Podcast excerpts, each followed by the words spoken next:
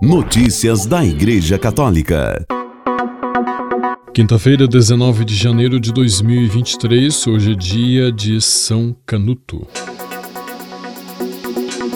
As últimas medidas, a exemplo da desvinculação do Brasil com a Convenção de Genebra e a revogação da portaria que determina a comunicação do aborto por estupro às autoridades policiais, precisam ser esclarecidas pelo governo federal, considerando que a defesa do nascituro foi compromisso assumido em campanha, diz nota publicada ontem pela CNBB, a Conferência Nacional dos Bispos do Brasil. O Brasil desligou-se na terça-feira, 17 de janeiro, do Consenso de Genebra, documento internacional contra o aborto e que defende a família como parte fundamental de uma sociedade. Segundo nota conjunta dos Ministérios das Relações Exteriores, da Saúde, das Mulheres e dos Direitos Humanos e da Cidadania, o Brasil considera que o referido documento contém entendimento limitativo dos direitos sexuais e reprodutivos e do conceito de família e pode comprometer a plena implementação da legislação nacional sobre a matéria, incluídos os princípios do Sistema Único de Saúde.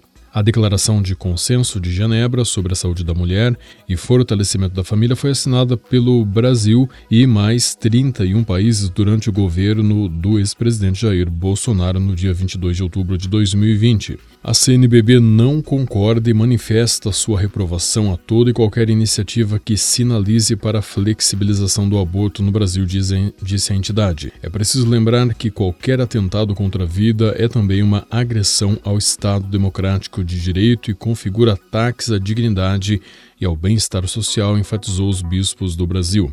A conferência ainda lembrou que a igreja sem vínculo com partido ou ideologia é fiel ao seu mestre e clama para que todos se unam na defesa e na proteção da vida em todas as suas etapas, e destacou que essa é uma missão que exige compromisso com os pobres, com as gestantes e suas famílias, especialmente com a vida em defesa em gestação. Não contundente ao aborto, possamos estar unidos na promoção da dignidade de todo ser humano, ressaltou a CNBB. Notícias da Igreja Católica. Morreu aos 118 anos a freira que era a pessoa mais velha do mundo. Irmã André Randon morreu na terça-feira na casa de repouso EHPAD Sainte-Catherine-Labouré, em Toulon, na França, aos 118 anos. A freira era a pessoa mais velha do mundo conhecida.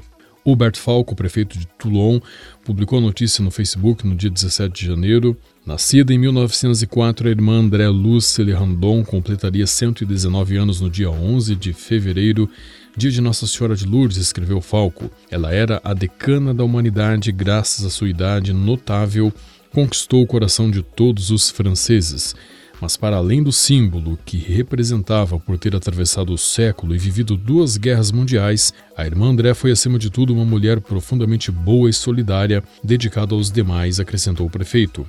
A freira também era lembrada por ter sido, segundo os registros do Guinness, a pessoa mais velha do mundo a sobreviver à Covid-19. Notícias da Igreja Católica. O ator, diretor e produtor Mel Gibson vai fazer a sequência de seu filme A Paixão de Cristo. O novo filme A Paixão de Cristo, Ressurreição, tratará dos dias imediatamente depois da crucificação de Cristo. Jim Caviezel interpretará Jesus mais uma vez no como no filme de 2004. Maya Morgenstern viverá novamente a Virgem Maria. Cristo Zhivkov, o apóstolo João e Francesco De Vito como o apóstolo Pedro. Em 2016, Gibson revelou em um evento evangélico no sul da Califórnia que estava trabalhando no projeto de sequência há anos. Chama-se Ressurreição, disse o produtor e diretor de A Paixão de Cristo. Claro, esse é um assunto muito grande e precisa ser analisado porque não queremos apenas fazer uma simples encenação dele, disse Gibson. Caviezel mencionou o projeto em 2020 em entrevista ao site Breitbart. Mel Gibson acabou de me enviar o terceiro rascunho. Está chegando, disse o ator. Chama-se A Paixão de Cristo Ressurreição. Vai ser o maior filme da história mundial. A Paixão de Cristo arrecadou mais de 612 milhões de dólares em todo o mundo, com um orçamento de produção de 30 milhões de dólares. Isso o tornou um dos filmes independentes de maior sucesso da história. O filme foi indicado a três Oscars. Notícias da Igreja Católica. O Papa Francisco convidou a imitar Jesus, o bom pastor, e a pedir a Deus a graça de um coração pastoral, aberto e próximo a todos, porque o Senhor sofre quando nos distanciamos do seu coração. Peçamos na oração a graça de um coração pastoral, aberto, próximo a todos, para levar a mensagem do Senhor e ouvir os que têm saudade de Cristo. Sem este amor que sofre e arrisca, correremos o risco de nos apacentarmos unicamente a nós próprios, disse o Papa na audiência geral de ontem na aula Paulo VI no Vaticano. O Papa Francisco continuou sua série de catequeses sobre a paixão evangelizadora e citou Jesus, o bom pastor como modelo do anúncio. Francisco afirmou que ser pastor não era apenas um trabalho que exigia tempo e muito esforço, era um verdadeiro estilo de vida. 24 horas por dia vivendo com o rebanho, acompanhando ao pasto, dormindo entre as ovelhas, cuidando das mais frágeis. Em síntese, Jesus não faz algo por nós, mas dá vida por nós. O Papa recomendou meditar sobre o capítulo 15 do Evangelho de São Lucas para descobrir que Deus não contempla o redil das suas ovelhas, nem as ameaça para que não vão embora. Pelo contrário, se uma cai e se perde, não a abandona, mas vai à sua procura. Não diz, foi-se, a culpa é dela, o problema é seu. O Papa Francisco afirmou que coração pastoral reage de outra maneira, sofre e arrisca. Sofre. Sim, Deus sofre por quem parte, e na medida em que o chora, ama-o ainda mais. O Senhor sofre quando nos distanciamos do seu coração. Sofre por quem não conhece a beleza do seu amor, nem o calor do seu abraço, disse o Papa. Francisco convidou a imitar os sentimentos de Jesus para não considerar como adversários ou inimigos aqueles que abandonaram o rebanho, mas, ao contrário, ao encontrá-los na escola, no trabalho, nas ruas da cidade, ver como uma bela oportunidade de testemunhar a eles a alegria de um pai que os ama e que nunca os esqueceu. A palavra, Jesus nos pede isso, aproxime-se sempre. Não se trata de fazer proselitismo para que outros sejam dos nossos, mas de amar a fim de que sejam filhos felizes de Deus, concluiu o Papa. Notícias da Igreja Católica. O bispo de Frederico Westphalen, no Rio Grande do Sul, Dom Antônio Rossi Carlos Keller, autorizou uma oração de devoção privada pedindo a intercessão do Papa Bento XVI.